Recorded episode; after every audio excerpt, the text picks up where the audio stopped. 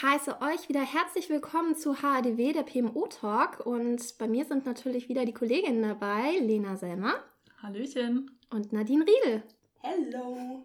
Was ist das Thema für heute? Eine Liebeserklärung an Financial KPIs. Ist das nicht romantisch? Ja, ich habe eine Träne im Auge. Also ich bin berührt und hochgespannt. Ähm, ich weiß auch, warum du dich besonders da angesprochen fühlst. Das wurde ja in den früheren Podcasts schon deutlich, dass das Thema Financials bei dir in, in Expertise verortet ist. Deswegen erwarten wir heute Großes von dir, was das Wissen ist, was du mit uns teilen möchtest. Aber so romantisch wir das jetzt, wie gesagt, auch formuliert haben, nichtsdestotrotz ist es natürlich ein, ja, ein ernstes Thema in dem Sinne. Das heißt, das Thema KPI und Financials im Allgemeinen ist ein Thema, vor dem viele Leute Reaktanzen haben. Also ich habe einen Personaler kennengelernt, der standardmäßig in Bewerbungsgesprächen, egal um welche Rolle es sich handelt, Marketing oder HR selber, Sales, was auch immer, als eine der Fragen stellt, was ist 6 mal 8? Und an der Reaktion der Leute abliest, wie sie mit Zahlen umgehen. Also ihm geht es gar nicht darum, ob die Person das jetzt quasi aus dem FF äh, direkt beantwortet, selbst wenn die sich in der Aufregung kurz verrechnen würde, wäre es kein Ding. Aber er kriegt dann häufig so Antworten wie, gehört Mathematik zu meiner Stellenbeschreibung? Und wenn man so antwortet, dann ist man eigentlich schon raus aus der Verlosung, weil das Thema KPIs, Zahlen, Daten an sich mittlerweile in, in jede Jobbeschreibung ihren Eingang gefunden haben und man sich, egal wo man verortet ist, daraus gar nicht mehr entziehen kann. Man ist Teil eines Zahlenkonstrukts geworden und muss sich damit entsprechend auskennen. Aber die meisten tun sich schwer damit. Und warum tun sie das? Und ich kann mich daraus auch selber nicht wirklich rausnehmen, muss ich sagen. Nee, gar nicht. Also ich, ich fühle die Personen. Vor allem, wenn ich mal in meine Jugend zurückgehe. Mein Hassfach in der Schule war Mathematik. Nicht alles davon, also gerne habe ich Gleichungen gelöst, weil da habe ich die Logik dahinter verstanden und auch noch den Sinn aber alles so mit Statistik. Also ich bin auch heute Fan von Statistiken. Also wenn du Sachen eben auswertest und dann eine Statistik machst, was war gut, was war schlecht, wo kann man ansetzen. Aber mein Lieblingsbeispiel ist, mir ist es sowas von egal mit, wir haben einen Sack mit Kugeln und wie hoch ist die Wahrscheinlichkeit, die blaue Kugel rauszuziehen. Hat sich mir nie erschlossen, hat sich mir bis heute nicht erschlossen. Und als ich meinen ersten Job seinerzeit angetreten habe und äh, mir dieses Thema Tracking von Zahlen mit dem Budget und ich, das soll ich jetzt übernehmen im Projekt. Also ich war wirklich, ich hatte Angst. Bei mir waren gleich wieder meine, meine Mathephobien und dachte, oh mein Gott, das war ja noch nie eine Stärke, Nadine, wie sollst du denn das jetzt machen? Aber mittlerweile ja, um auch nochmal den Bogen zu unserem Titel zu schlagen, ich liebe KPIs und ich liebe meine Financials, weil das hat nichts mit der früheren Schulmathematik und diesem ganzen Gedöns zu tun, sondern das ist, was heißt jetzt easy? Man muss schon, finde ich, vielleicht auch noch eine, ähm, eine Leidenschaft dazu haben, aber es ist, es ist einfacher, als man sich vorstellt. Man hat auch heutzutage Hilfsmittel, noch was anderes in der Schule. Man hat Excel, da gibt es ja schon tolle Formeln, es gibt ganz viel Literatur, wo man sich belesen kann. Aber eben das Wichtigste, bleiben wir beim Thema Projektbudget, die Kosten im Griff zu haben, Forecasts zu errechnen, zu wissen, okay, was sind Standard- und fixe Kosten, was sind variable Kosten, was sind die Kostentreiber im Projekt, wo, wo kommt der Ertrag rein, Ertrag minus Kosten ist das, was am Ende übrig bleibt. Also das ist jetzt so mal ganz vereinfacht gesagt das Wichtigste. Und davor sollte und muss keiner Angst haben.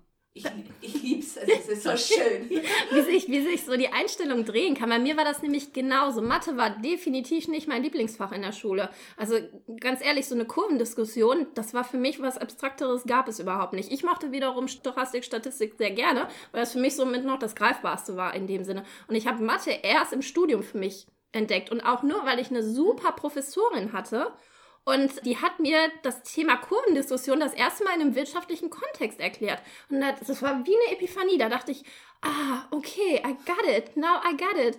Und es ist immer noch ein Thema, wo ich sagen würde, da, da ist jetzt nicht mein, mein Kernfokus drauf. Aber was ich daran trotzdem wertschätze und liebe, ist, dass es halt insbesondere Projekte messbar und vergleichbar macht und halt Teil des Projekterfolges dadurch kontinuierlich trackbar und sichtbar ist. Und da fühle ich mich natürlich abgeholt. Ich kann nur in das, in das gleiche Horn blasen. Auch ich in der Schule war nicht so der Fan von Mathematik und wir waren nicht die besten Freunde, aber genau dasselbe im Studium, im Fach Controlling, dann doch gemerkt, dass das eine mit dem anderen wenig bis nichts miteinander zu tun hat. Ich glaube, wie Marcella sagt, das Wichtige ist, einfach zu wissen, wofür mache ich das. Es geht um, um mein Projekt zu managen, meine Kosten im Blick zu haben, mein Budget im Blick zu haben. Ähm, ich glaube gar nicht, dass das Problem ist, wenn man die Leidenschaft dafür hat, so wie Nadine sie vor allem hat. Man kann sich da super viel gut aneignen und es ist wirklich kein Hexenwerk. Ich glaube nur, dass sehr wenige Leute eine Leidenschaft dafür haben und deswegen sich viele Leute auch im Projekt auf andere Dinge konzentrieren, vor allem solange es halt irgendwie gut läuft weil es halt mein Projekt nicht primär voranbringt, sondern das sind, ist der Inhalt, der mein Projekt voranbringt. Und ich glaube, das ist die viel größere Herausforderung, diese ja doch ein bisschen eher Leidenschaft zu wecken und, und die Wichtigkeit zu betonen, dass man das eben machen sollte. Ja, ich glaube, was noch hinzukommt, ist KPI, Key Performance Indikator, so diese Schlüsselkennzahlen eines Projekts das hat auch ein bisschen mit dem Thema zu tun, wo wir uns auch schon im Podcast damit beschäftigt haben, Status Reporting. Da ist ja auch immer ein Teil, dass man darüber Auskunft gibt, wie ist denn die budgetäre Situation des Projekts und, und läuft man da noch ja, im, im Rahmen oder gibt es da auch Probleme? Und sich mit diesen harten Zahlen, die man wöchentlich, monatlich, quartärlich, wie auch immer, je nach Sinn und Zweck trackt, auseinanderzusetzen und dann auch sich als Projektleiter den Spiegel vorzuhalten, ob die initialen Planungen gut waren oder nicht. Also das nochmal neben dem Thema, das bringt mein Projekt inhaltlich nicht voran. Das wollen aber auch manche gar nicht, weil Zahlen sind Zahlen sind Zahlen. Auch da ist wieder nicht so das Thema mit, da kann man mit Kreativität irgendwas dran drehen oder nicht, sondern Kosten sind angefallen oder nicht und man hat Erträge oder nicht. Und am Ende kommt einfach unterm Strich was raus. Und ich glaube auch, also das sind so dieses, einerseits diese Furcht vor Zahlen und, und, und Formeln und ähm, auf der anderen Seite möchte man vielleicht überhaupt auch gar nicht wissen, was dabei rauskommt, weil dann hat man die Zahl und wie wir ja schon gesagt haben, mit der sollte man ja dann auch was Sinnvolles tun. Also die dann nicht nur die errechnen, sondern daraus auch ja Dinge ableiten. Was bedeutet es jetzt? Wie kann ich vielleicht Kosten sparen? Warum sind denn die Kosten höher als initial gedacht? Woran liegt denn das? Und sich dann mit den Problemen auseinandersetzen. Deswegen bin ich auch der Meinung, sagen viele, dass das überbewertet ist, das braucht man noch nicht so detailliert und so weiter und so fort. Aber ich sage eben vor allem, was den Budgetverbrauch angeht, ist es absolut notwendig und gibt auch Sicherheit dem Projekt, dann vor allem für den Projektsponsor, läuft denn alles und wie kann ich weitermachen? Ich finde es immer wieder beunruhigend. Man müsste ja eigentlich davon ausgehen, dass große etablierte Unternehmen, Konzerne international agierend da eigentlich ein Standardset definiert haben, an dem sie jedes Projekt messen. Und wie häufig haben wir es erlebt, dass wir mit sehr vielen verschiedenen Projektmanagern, Teilprojekten unterwegs waren. Und ich erwarte von dem Projektmanager, wenn ich den auf dem Flur treffe, dass der mir in der Lage ist zu erklären, was gerade sein aktuelles Budget ist. Estimate at Completion, also ne, so, so ein paar quasi Eckkennzahlen. Und die wenigsten haben sowas parat. Und das finde ich hochgradig bedenklich, weil es wird immer halt auf den Inhalt der Projekte geschaut, haben wir gewisse Arbeitspakete abgeliefert, aber am Ende des Tages ist es ein, ein finanzieller Invest und der muss sich rechtfertigen. Nichtsdestotrotz, weil wir jetzt so viel darauf rumreiten, wie wichtig das ist, ähm, was ich das nichtsdestotrotz trotzdem auch betonen möchte, ist, dass auch das, ich glaube, das habe ich schon an ganz vielen Stellen, bei ganz vielen Themen, die wir jetzt schon hatten, erwähnt, es ist nicht zum Selbstzweck da. Es ich muss mich wirklich fragen, was macht Sinn zu tracken, welche KPIs erhebe ich, welche machen für mich Sinn? Und ganz wichtig, was für Maßnahmen leite ich daraus ab, wenn sie einen bestimmten Wert X oder Y halt eben haben. Nur das Tracking des Tracking wegens zu machen und ja, sich zu sehr in den Zahlen zu verlieren und noch eine Nachkommastelle mehr und noch ein bisschen genauer, der administrative oder die, der, der Aufwand, der dahinter steckt, gewisse Kennzahlen zu errechnen, der darf einfach dem Nutzen nicht überwiegen. Ja, bin ich bei dir. Wir haben zwar gesagt, Liebeserklärung an Financial KPIs, aber klar, es gibt neben den Financials ja noch andere. Ich äh, bin auch gerade dabei, ähm, dass wir nochmal das KPI-Set in dem Unternehmen zu überarbeiten. Und auch da habe ich auch, also wirklich der Fokus, da nicht den Fokus zu verlieren äh, und zu sagen, das sind jetzt wirklich die Haupt-KPIs und klar, es gibt immer noch so diese Nice-to-Haves und hier wäre nochmal schön, wenn wir was dazu wissen, aber da bin ich sowas von bei dir. Also wenn man sich dann auch tot trackt mit KPIs und aber dann auch wieder nichts damit macht und ähm, gefühlt irgendeine Person manuell Stunden und Tage lang irgendwas zusammenklöppelt, was sich dann in zehn Minuten in einem Management-Meeting angeguckt wird, hat auch wieder nichts mit nichts zu tun. Das ist genau das, was du sagst. Es müssen ja auch Konsequenzen daraus entstehen. Das sind nicht einfach Zahlen, die auf einem Blatt Papier stehen und hingenommen werden, sondern dass, wie gesagt, wenn gewisse Schwerwerte unterschritten oder überschritten werden, dass dann auch da entsprechend Maßnahmen ergriffen werden.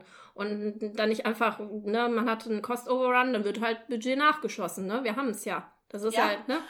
Das, und wiederum, das ist eigentlich das Beste an der Geschichte, weil das passiert, finde ich, leider in viel zu vielen Kontexten, dass genau das die Konsequenz ist, weil dann kann man auch eigentlich sagen, ja, dann können wir es auch lassen, die Kosten zu tracken, weil wenn dann nicht eher geguckt wird, erstmal die Ursachen zu definieren und zu sagen, okay, wie kann ich denn jetzt anderweitig Kosten einsparen, um wieder im Plan zu sein? Also eine Planung und eine Schätzung wird initial immer gemacht und da wird es Anpassungen geben und es, es ist auch gut, einen gewissen äh, Abweichungs- oder Varianzbereich zu haben. Das ist, das ist selbstverständlich. Deswegen gibt es ja auch so eine Contingency Reserve, dass man sagt, man plant das Unvorhergesehene mit ein mit einem gewissen Prozentsatz.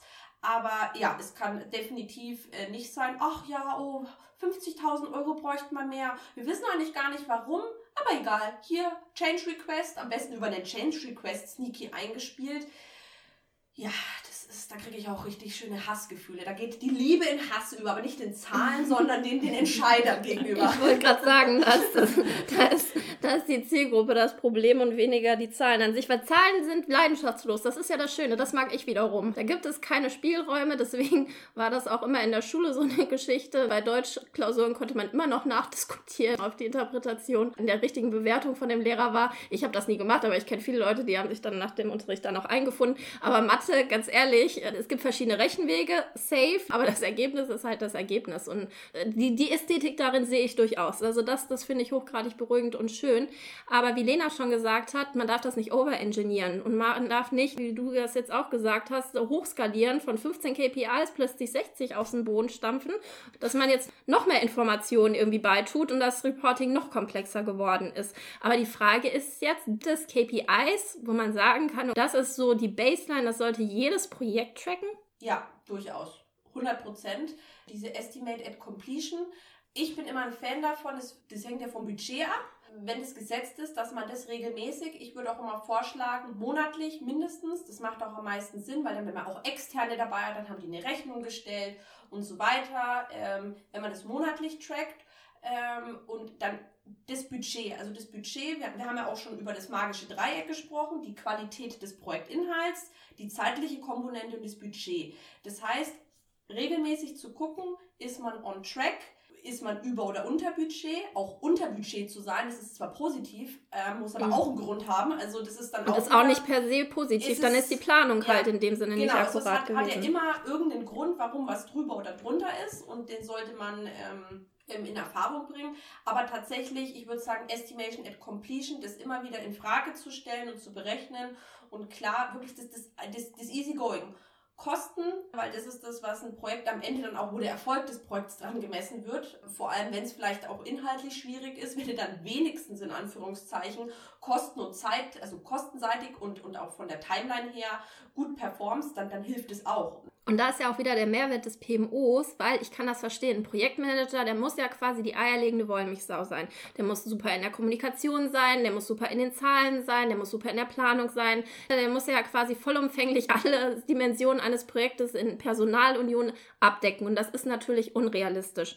Und deswegen macht es natürlich total Sinn und je nach Komplexität des Projektes auch die Größe des PMOs entsprechend anhängig so aufzusetzen, dass du halt ein PMO hast, wo sich auch einer vielleicht vollumfänglich um das Financial KPI Tracking kümmert und einfach den Projektmanager mit den Informationen versorgt. Er muss sich dessen bewusst sein, ob er das ausrechnen muss selber. Nö, denke ich nicht. Nee, also absolut. Ja. Never.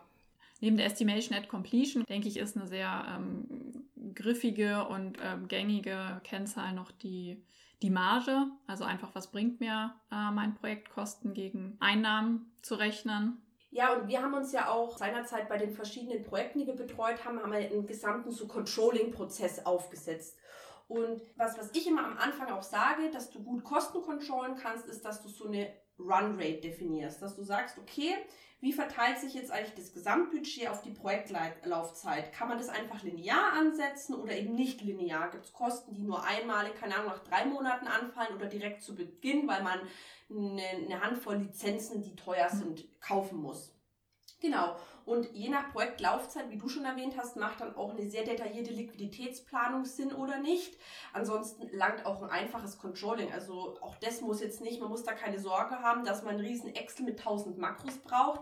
Äh, wenn man seine, die, die verschiedenen Kostentreiber und was sonst auf der anderen Seite noch reinkommt, kennt, Easy. Genau, dann muss man, wenn das Monat abgelaufen ist, natürlich auch die angefallenen Kosten abrufen. Das ist jetzt auch je nach Unternehmen oder Kontext ähm, kann man das in dem SAP-System abrufen, wird es auch per Hand getrackt in der Excel und also einfach gucken, wo bekomme ich die systemseitig her, wer kann die Kosten abrufen und wie tracke ich die dann? Ist es ein Excel, ist es ein Tool, was auch immer. Genau, dann werden alle Kosten konsolidiert ja, und dann ist man auch eigentlich schon in dem, in dem Abgleich, also Budget versus Actuals. Und dann gucken, wie hoch ist das Delta? Und ähm, sind jetzt eben mehr Kosten angefallen oder weniger, wie hoch ist jetzt das restliche Budget, reicht es noch bis Projektende? Und eben wenn nicht, was tue ich dann? Und dann auch immer den Forecast eben anpassen, zu sagen, gut, äh, das war initial, jetzt ist das und das passiert, wo stehen wir? Und einfach dann gucken, ich bin immer ein Fan davon, ähm, die Einsparpotenziale. Ich gucke sowas auch an, auch wenn ich jetzt keinen großen Overrun festgestellt habe. Weil ich finde es immer gut, nochmal zu gucken, zu hinterfragen. Man muss ja nicht nur, weil ein Budget da ist, das auch ausgeben zu 100 Prozent. Es ist schön, dass es da ist, aber man kann auch gucken, wo kann es besser und effizienter gehen. Ja, dann eben Korrekturmaßnahmen definieren und vor allem, wie geht man mit ungeplanten Kostentreibern um und das Ganze eben auch interpretieren. Also dem Management offen, also oft reicht es jetzt nicht zu sagen, ja hier eine Zahl, schönes lebt noch, sondern das Ganze halt auch zu kommentieren. Woher kommt die Zahl? Warum ist die höher? Warum ist die niedriger? Und das Ganze dann in dem Status Reporting entsprechend aufzubereiten. Aber halt, ja, die wesentlichen Punkte wieder und nicht einfach nur die Excel über den Zaun werfen. Klingt ja mega simpel. Ja. Deswegen, das meinte ich halt, ne? Lass die Leute, die sich mit solchen Themen auch gerne befassen, wirklich da auch drauf konzentrieren. Mir geht das Herz jetzt auch nicht extrem bei diesem Thema auf. Mir ist aber das Ergebnis dieses Themas wichtig. Nutzt PMOs, nutzt eure Financial Teams, holt euch Experten da einfach an die Seite, die sich damit vollumfänglich auskennen. Ihr braucht einfach nur die Ergebnisse, die da rauspurzeln. Quasi wie der Weg dahin gekommen ist, ist es egal, ob das wie gesagt vom Projektmanager selber berechnet wird oder nicht. Wenn er das gerne macht und kann, cool, aber das ist äh, meiner Meinung nach nicht der Anspruch, der an einen Projektmanager gestellt werden sollte. Wie er an die Informationen kommt, das sollte jedem Projektmanager selbst überlassen sein. Ja, guck mal, was haben wir heute gelernt? Dass es kein One-Size-Fits-All gibt, was jetzt Vor- und Nachteil in dem Sinne ist. Das heißt, wir konnten zwar feststellen, dass es KPIs gibt, die wirklich sinnvoll für alle Projekte angewendet werden sollen, aber nichtsdestotrotz ist auch dieses Thema skalierbar. Das heißt, wir müssen nicht kleine Projekte mit KPIs erschlagen, sondern können hier eine Baseline entwickeln, es ist nur wichtig, dass man sich mit diesem Thema auseinandersetzt, dass jedes Unternehmen, jedes Projekt sich einmal dieses Set vornimmt und das, wie gesagt, in verschiedenen Ausprägungen gerne auch einmal runterdefiniert und damit den Leuten auch ein bisschen diese Angst und diese Hemmschwelle vor dem Thema nimmt, einfach Leitplanken an die, an die Hand gibt. Und dann ist das Thema auch gar nicht mehr so dramatisch, wie man vielleicht aus Schulzeiten noch im Hinterkopf als Traumata mit sich trägt. Die Liebeserklärungen an die KPIs wurden vorgetragen sagen und auch aus unterschiedlichen Gesichtspunkten können wir jetzt wirklich eine Lanze brechen für dieses Thema und hoffen, dass euch das auch wieder informativ etwas weiter nach vorne gebracht hat. Wir haben wieder Informationen entsprechend